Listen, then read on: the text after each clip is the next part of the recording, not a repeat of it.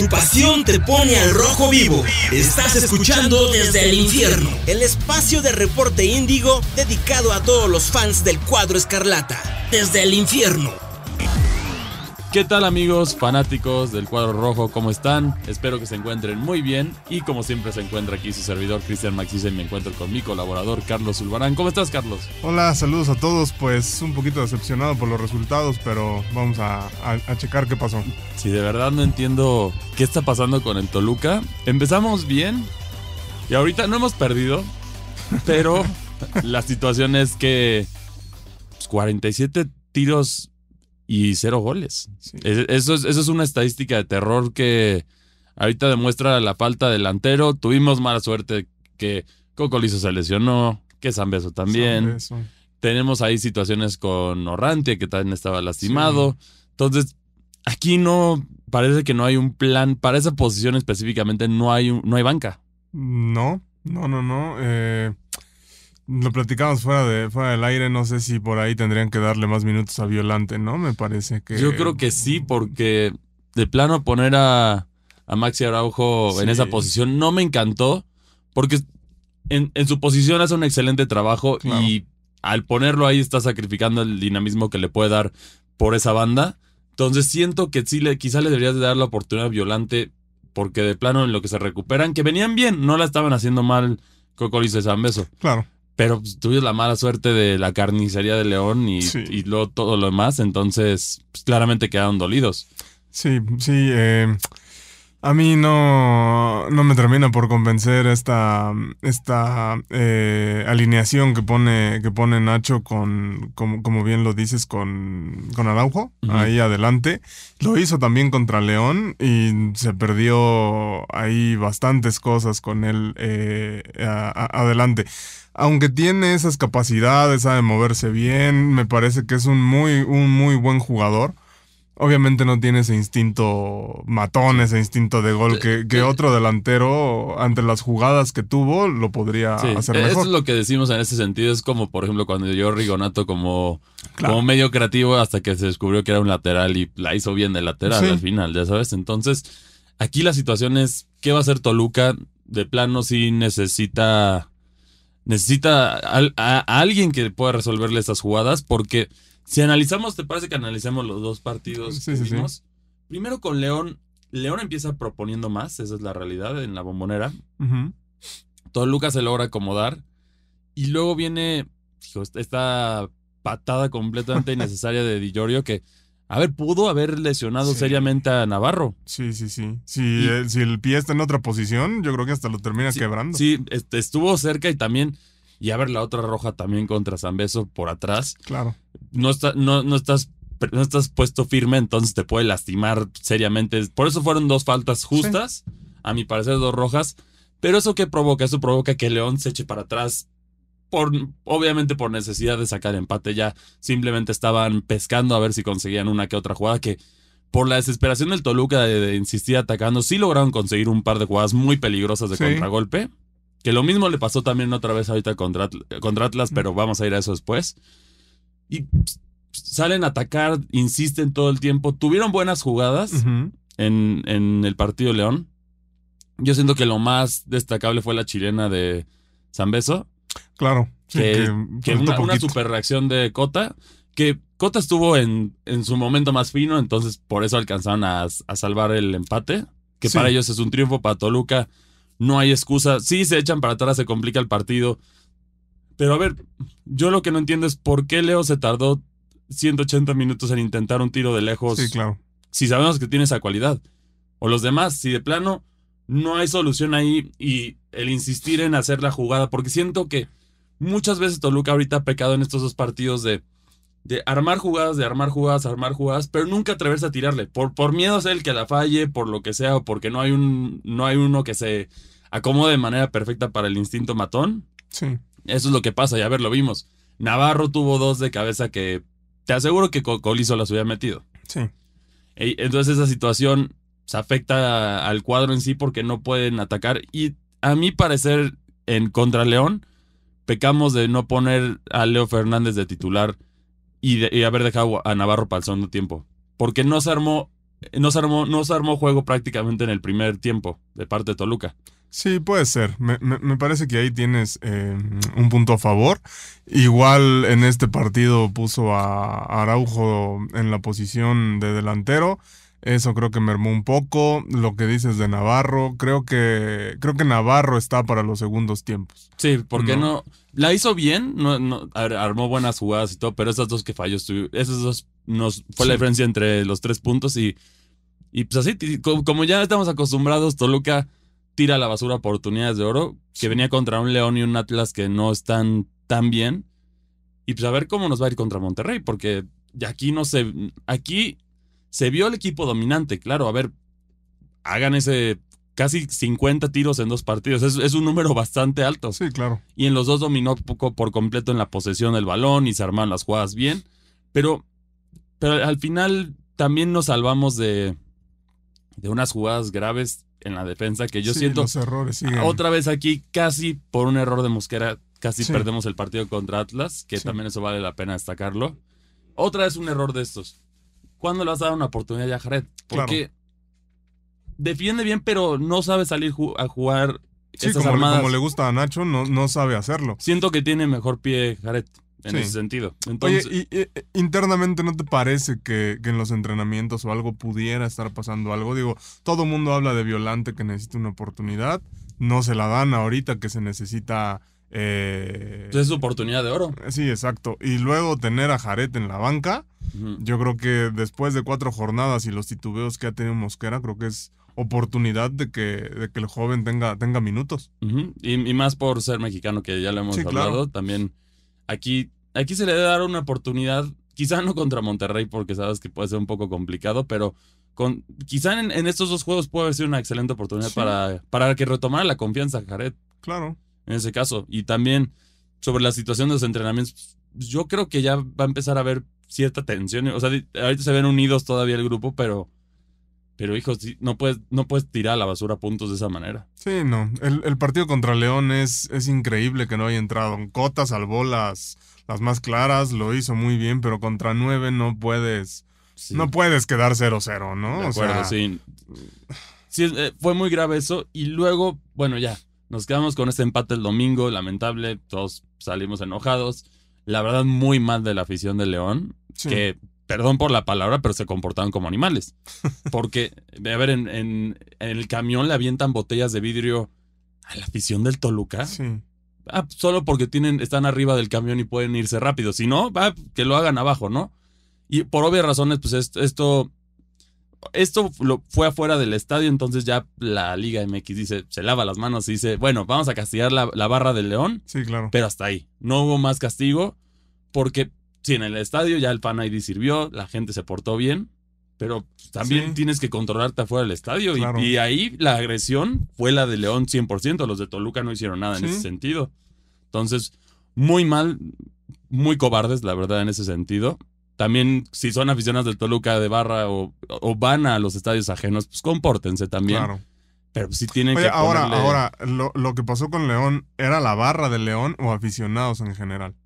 Eh, en parte y parte. Porque, Hubo si, dos par- riñas. porque si partimos de barras, hay que tener, eh, hay que partir del entendido que eso ya está Se, se supone que sí, pero, prohibido, entre comillas. pero bueno, sa- sabemos que solo lo hacen con las barras que tienen como fama de ser agresivas, ¿no? En ese sentido. bueno, León. León, pero, pero comparándolo con, con, con los matones de Atlas o los matones de Querétaro, no, no están a ese grado. León, Irapuato, el, Bajío, el, tiene, el Bajío. Tiene también fama de esta agresión, pero, pero en ese sentido, siento que les salió barata la multa. Sí.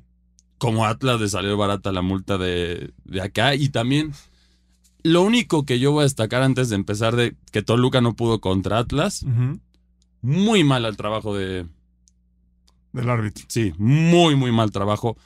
A ver, esa roja, eh, ¿por qué no la revisaron en el bar? Sí, Otra vez claro. parece que el bar se duerme con el Atlas, porque de plano fue exactamente igual a la de León. Ujú. Que las dos eran rojas, definitivamente. A ver, era una jugada de Sí. peligro. Y bueno, Toluca estuvo armando a lo largo del, del partido varias jugadas. Buscaron por, por todas Por partes. todos no, lados. no pudieron. Y también, aquí lo que tú y yo también hablábamos fuera del aire. de plano está tan mal Saucedo y, y Violante para no darles una oportunidad. Porque Claro. Maxi te había hecho un excelente trabajo y te voy a generar esas de lateral. Ahí es donde lo queremos tener. Sí. Por, por eso no le puedes reprochar nada porque lo hace muy bien su trabajo. Este no es su trabajo natural. Pero Incluso su capacidad da para ser medio también, ¿no? Pero ahí creándote juego, este, siendo ese, e- e- ese, ese jugador que viene y va por esa banda, pero no tenerlo ahí estático en una posición que no domina. Así es. Y, y bueno, se salva Atlas de una roja. Toluca dominó el partido. El primer tiempo Atlas fue inexistente, prácticamente. Pero no le alcanzó y con eso alcanzó a despertar Atlas que nos dio uno que otro susto.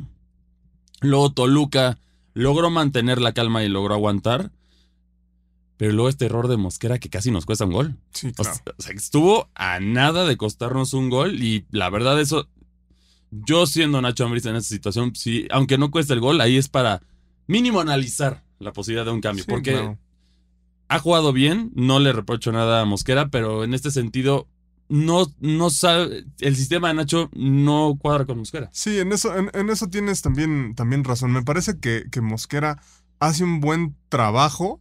eh, sabe hacer bien su chamba en marcación y eso, porque lo hizo muy bien contra Quiñones, a, Sí. a mi parecer. Sí, solo hubo, a Quiñones prácticamente la única jugada fue la que parece que le despertó el espíritu de Maradona y se, Sí, ya, claro. estaba llevando Sí. a tres y lo alcanzaron a bloquear muy bien. Sí, Y también esa, esa, esa salida que a mi parecer Mar- Marcel Ruiz toma la decisión correcta de bajarlo, de bajarlo y frenar la jugada. Sí, una amarilla, pero fue Pero- necesaria porque ya era una jugada peligrosa y a mi parecer Toluca en estas dos jornadas ha sido el equipo que, que menos ha merecido esos resultados. Los 0-0 del Toluca han sido los peores en ese sentido porque no, no es que fue un partido de quedarte dormido y aburrido No, claro. los dos, Toluca estuvo insistiendo que está bien, pero nos falta, pues sí, lamentablemente esta lesión de Cocolizo y de, y de Zambeso, Zambeso. esperemos que tengan pronta recuperación. Nos hace demasiada falta salvarla, Claro. porque e- e- ese, ese último paso, porque claramente 47 tiros en dos partidos te demuestra que sí hay generación de fútbol. Toluca aún así mantiene, es el equipo menos, es la mejor defensa del torneo hasta ahorita, con solo tres goles recibidos. Sí. Pero ahorita pues, falta ese, este- esta, es- esta situación y, y de plano, pues, yo creo que Violante tiene que tomar la oportunidad. Es una oportunidad de oro porque se lesionó a los dos delanteros titulares que yo creo que con cualquiera de esos, en un momento correcto, como los demás, como los primeros partidos que vimos, hubieran hecho la diferencia tanto Cocolizo o Zambeso. Sí, claro, creo que una de las dos que tuvo eh, Navarro contra León, una de esas dos las mete Cocolizo, las mete o la mete Zambeso.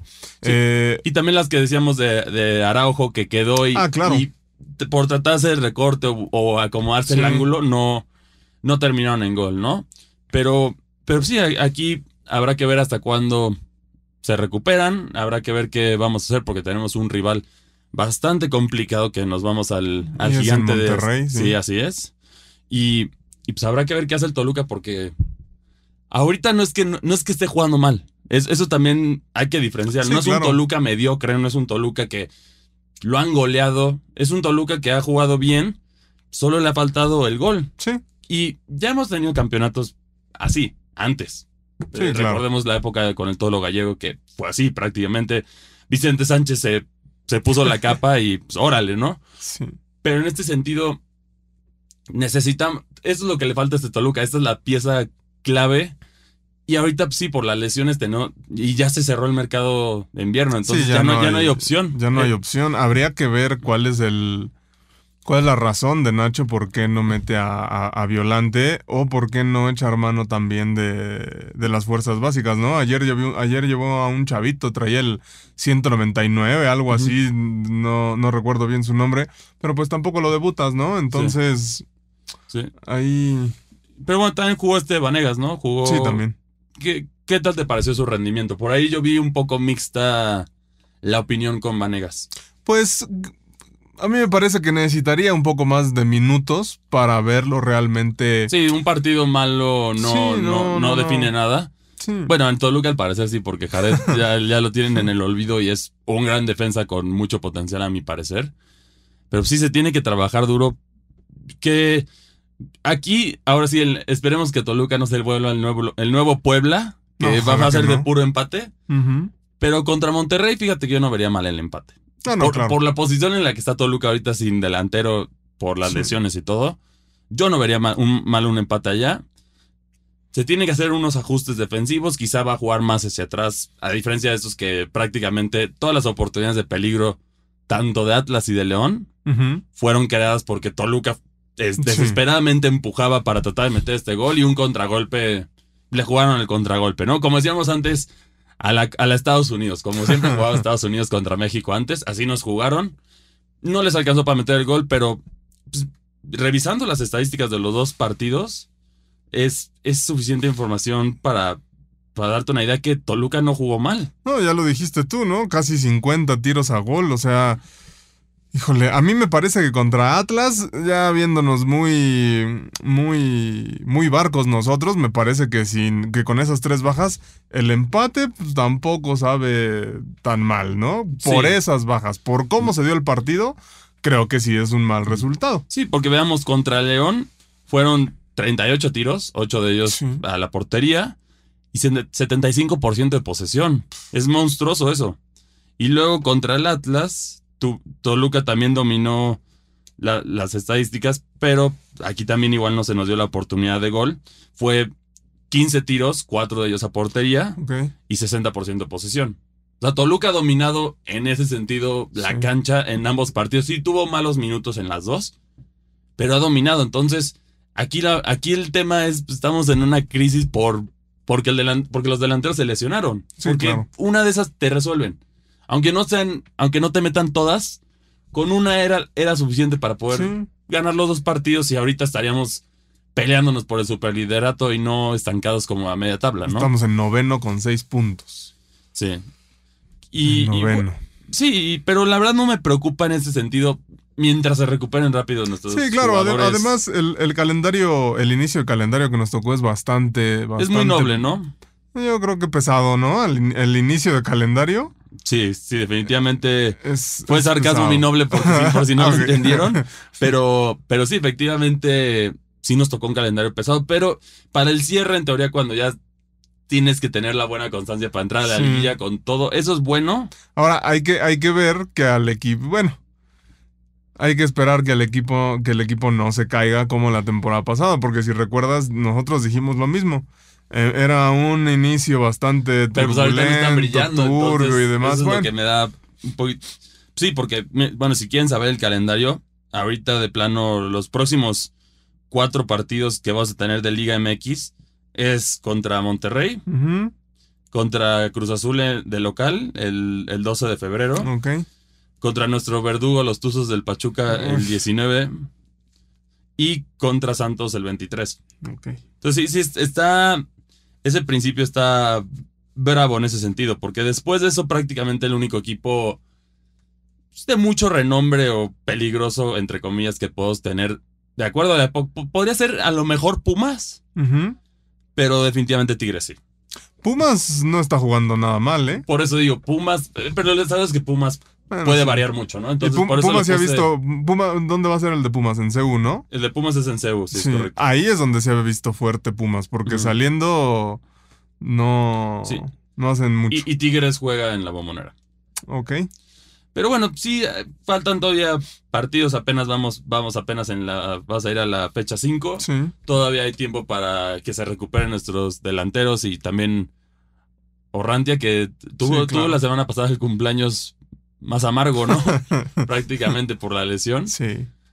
Pero, y, fu- y fue lástima, porque yo creo que sí- sí, este equipo, si, si se recuperan y regresan al ritmo que traían esos primeros partidos, podría ser otra cosa. No, sí, se, han- se han visto bien. El, el primer juego contra el América, el, el 2-2, Ujú. Toluca lo hizo muy bien. Contra Chivas la hicimos Contra muy bien. Chivas la hizo muy bien. O sea, eh, y lo hablamos aquí, los refuerzos, habían, ca- habían caído muy bien, o sea, el, el Charal lo hizo, lo hizo, lo hizo muy bien contra, contra América, metió su gol, eh, Maxi Araujo por esa banda, del otro lado este Brian García, creo que lo que nos preocupaba mucho que eran esas, esas laterales, eh, pues, pues ya no tendrían por qué causarnos problema, ¿no? Lamentablemente por las bajas, pues sí se ha tenido que, que, que- que meter a Araujo en otra posición, en, en un lugar que no domina.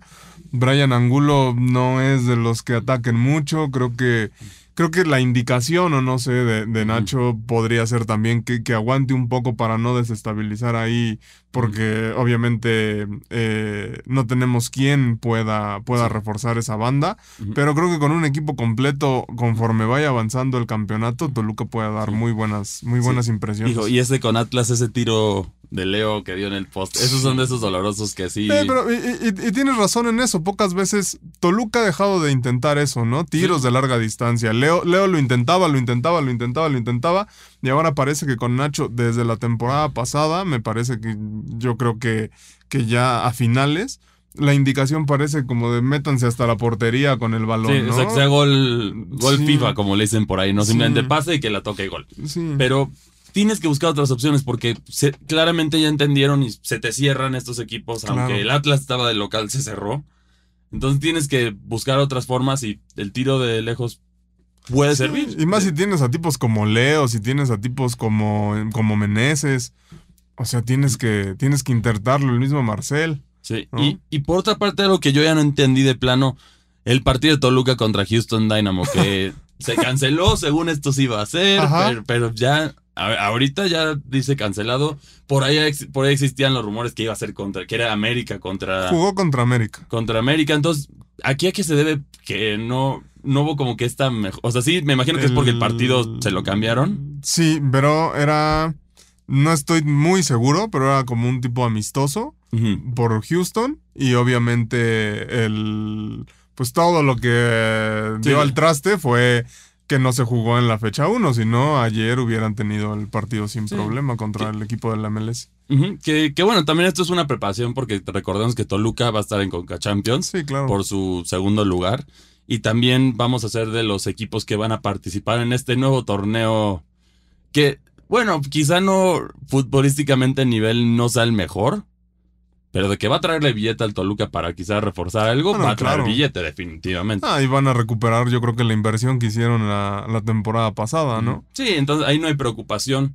Y bueno, ya más allá de, de Toluca, que en este caso ya hablamos de todo, de, de todo lo que viene, ¿no? Y la situación.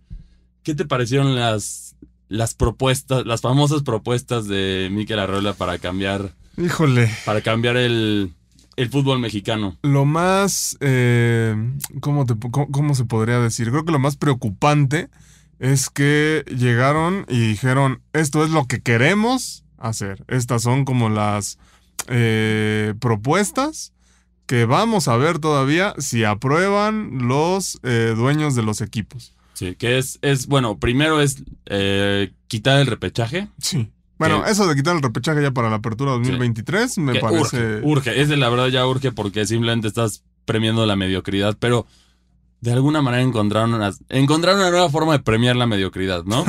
que eso, ahorita vamos a hablar de eso.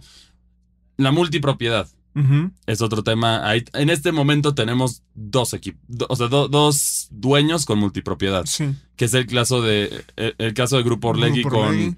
Con Santos y con Atlas y el caso de Grupo Pachuca con Pachuca y León. Sí. Entonces, ahí van a tener el plazo aparentemente es hasta 2026 para deshacerlo. Que por ahí dirán, pero Pa- Grupo Pachuca la está haciendo bien en el desarrollo de jugadores. Pero pues al final es multipropiedad. Que, que Grupo Pachuca sigue haciendo sus cosas que hace con Grupo Pachuca. Sí, con claro. Pachuca solamente. Entonces, no. Aquí no debería de haber mucho problema. Y al ahí, final. ahí, con- ahí yo creo que el problema es encontrar a un inversionista que realmente quiera entrarle al fútbol mexicano, porque dudo que estén haciendo fila.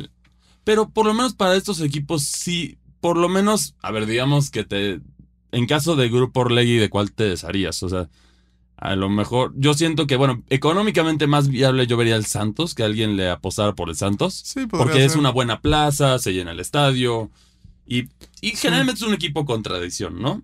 Sí, claro. y Atlas también más o menos, pero un poco menos. No se llena el Jalisco, nunca lo ves lleno, a Sí. menos de que sea una final o algo así. Y en el otro caso, definitivamente, Leo- León yo creo que sería el más fácil Sí. de, de esos para vender porque es una mega plaza, mucha afición, mucha lealtad a los panzas verdes. Entonces, no, no habría en este sentido, yo no veo el... A lo mejor encontrar el indicado sí, pero de que alguien que quiera hacerle negocio con un equipo de fútbol definitivamente va a haber y, y vaya que hay personas, no necesariamente tienes que buscar México.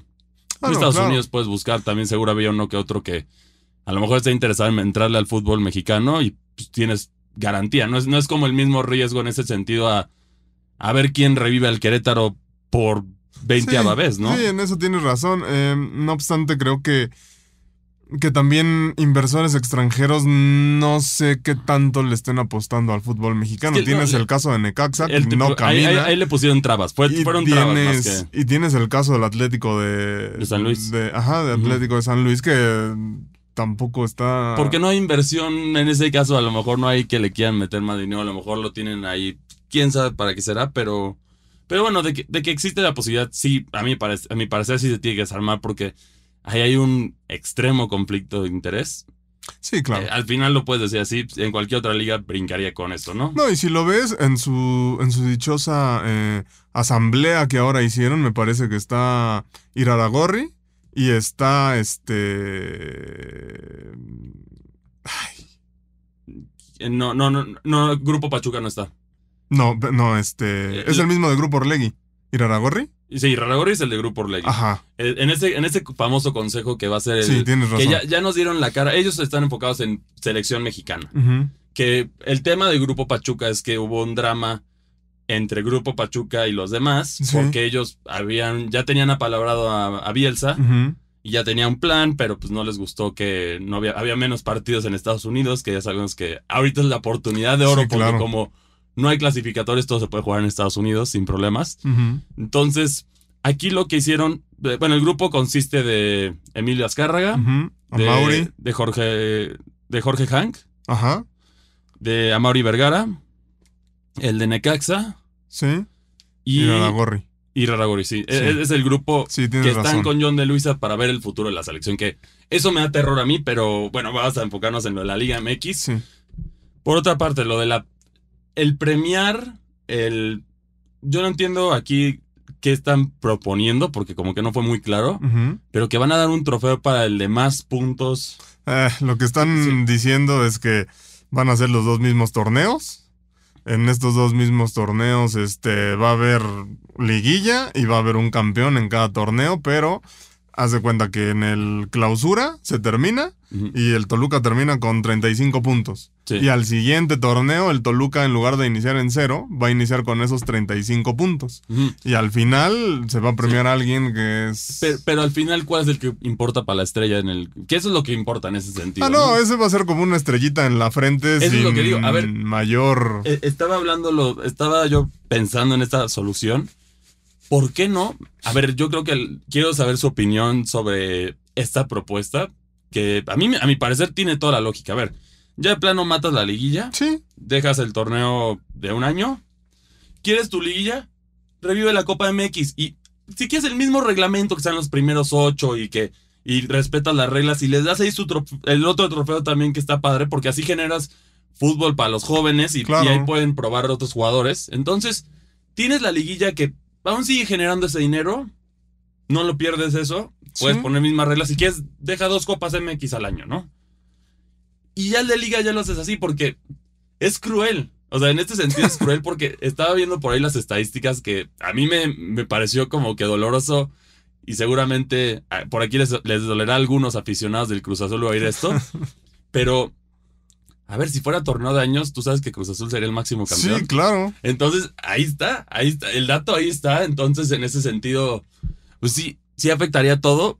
Debe, yo creo que sí se debe regresar a ese formato. Y, y de plano, lo, lo- el descenso ya, eh, yo creo que eso es priori- repechaje y descenso es número uno. Sí, claro. El problema, ¿sabes cuál es en esa parte?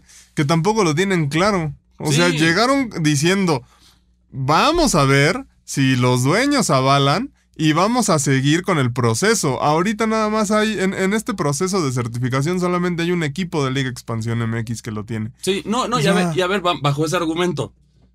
A ver, el argumento es, no, es que sus estadios están feos o no, no tienen la capacidad. A ver, veamos. En la liga inglesa, si un equipo Claro. de cinco, con un estadio de 5 pesos llega a la, a- a la Premier, va a jugar en ese estadio 5 pesos hasta que o alguien le invierta o algo así. Y no importa. Aquí en México le pones esa traba. Pero entonces, ¿cómo Atlas puede estar en primera si no cumplió con del estadio? Sí, ¿Cómo el Azteca puede estar en, el- en primera si varias veces siempre hace esto? No es que el concierto, necesitamos sacar más dinero para la renta, lo que sea. Pero, o sea, es, es el mismo estándar. Sí, por Tienes que- supuesto.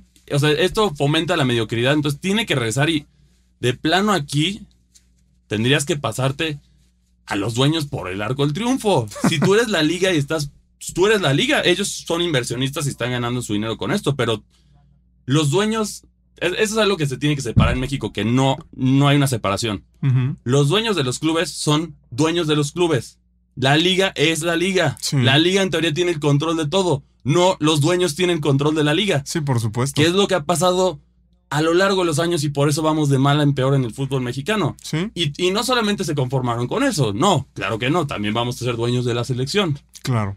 Y ese es el problema. A ver, tú no ves, en España tú no ves a Madrid y al Barcelona metiéndose en la selección de la misma manera. Prestan a sus jugadores y Sí, pues ahí está el resultado. En Argentina, a ver si, si la AFA fuera dueños, yo creo que el, el Boca, el River, el Independiente, no. eso, pues hubiera no hubiera habido los jugadores, a lo mejor hubieras dejado de un lado a varios jugadores que, por ejemplo, en Argentina, antes del Mundial, incluso decían, pues no, el, el Dibu no es un buen portero, que Sí, se claro. jugar en Inglaterra y eso, y fue el, el héroe prácticamente, ¿no? Entonces, se tiene que separar este control. En la MLS tampoco es, y la MLS Claro. es buena generando dinero, que es lo que pues, se están comparando los números y que tanto salen con estos famosos números de No, negocio, que el negocio va creciendo. Pero pues el aficionado quiere que el fútbol crezca de la misma proporción, Claro. que debería ser en teoría así, que no, no es que sean, no son excluyentes esas cosas, al final las dos pueden funcionar. Entonces aquí tiene que dejar de ser de los dueños. Sí, totalmente. Porque si tú les vas a dar el eh, complacerlos, pues al final, ¿qué van a decir? No, el descenso no. Pues qué flojera que ya invertiste dineral y, y mi equipo tiene una mala racha o de- dejo de invertirle y adiós, ¿no? No, no, no. Y también me parece que en esta parte del descenso tendría que haber otra estructura. O sea, el, el- el que sube, Lo pone, tiene las cuerdas, está contra las cuerdas. claro. En ese sentido, ¿sabes qué deberían de regresar?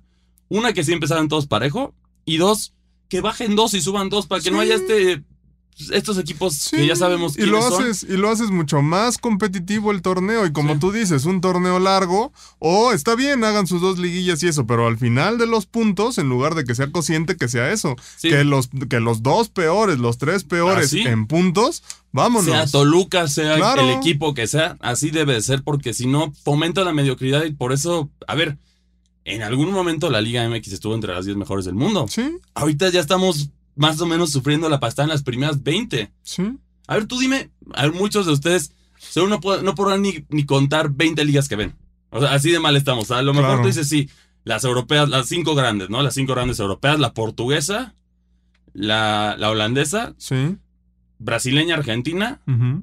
Y, y las demás. A ver, la MLS está arriba que la Liga MX en ese, en ese ranking. Eso, antes son decisiones malas. Antes, antes acuérdate, o sea, ya a lo mejor en sus últimas etapas y eso, pero venían estrellas acá a, a México. O sea, tuviste algún Bebeto por aquí, tuviste al mismo este Piojo López. Tu- tenía, tenías a gente de calidad que también hacía voltear eh, las miradas hacia acá. Ahora, ¿cómo lo quieren hacer? No hay forma. Estás peleando porque venga un este Cavani, un Luke de Jong, Luis Suárez. este, Luis Suárez. De pronto, este, suena hasta. eh, ¿cómo, cómo se llama este cuate? Eh, ah, bueno. o sea, es. O sea, no se pueden hacer ese tipo de, de cosas. Sí, definitivamente no. Y, y bueno, esto es todo lo que tenemos para ustedes el día de hoy. Ya se nos acabó el tiempo, pero, pero sí, este debate de verdad, yo creo que yo, estoy tratando de hablar por todos ustedes de lo que sentimos, de esta frustración, después de ver el Mundial desastroso y ver los famosos 60 días que pasaron y, y de plano fue puro humo, No sirvieron de nada. no sirvieron de nada. Entonces habrá que ver cuándo vienen los cambios. Y, y sí, lamentablemente, si no vienen estos cambios, la única manera de exigirlo es dejando de consumir. Sí. Oye, y el otro, perdón, y el otro punto que faltaba, lo de los extranjeros. Que se va a bajar a 7. A mi parecer debería ser 5. Pero bueno, es, es- aparte van a ser siete en cancha. ese es el tema. No, yo digo 5 en cancha, 5 en cancha. Eso es lo que, lo que yo, yo, yo diría que está claro. bien. Ahí tienes por lo menos un jugador en cada posición. Sí, Si lo quieres ver así, ¿no? Un portero, un defensa, un medio, un delantero. totalmente. Entonces, así lo debían de hacer para fomentar el talento mexicano, porque si no, no vamos a avanzar en esto. Pero bueno, ¿cuáles son sus opiniones de esta decepcionante conferencia? Mm, recuerden que nos pueden escribir a nosotros en nuestras redes sociales. A mí me encuentran en Twitter como arroba cristianmac62. ¿Y a ti, Carlos? A mí, como Carlos, eh, guion bajo Zulbarán, ahí podemos platicar lo que gusten. Y bueno, por otra parte, si quieren leer más de, más de noticias deportivas que no solamente son del Toluca o del fútbol mexicano, también consulten la, la sección de reporte índigo de fan, que ahí es donde escribe Carlos y también escribe Francisco, que seguramente nos han escuchado también en nuestro podcast de Pamboleros. Pero bueno, los invitamos a, enterarse de todo lo más novedoso del mundo de los deportes. Y bueno, esta es una nueva edición de Desde el Infierno y nos vemos hasta la próxima. Desde el infierno. Desde el infierno. Una producción de Reporte Índigo y Locura FM. Desde el infierno.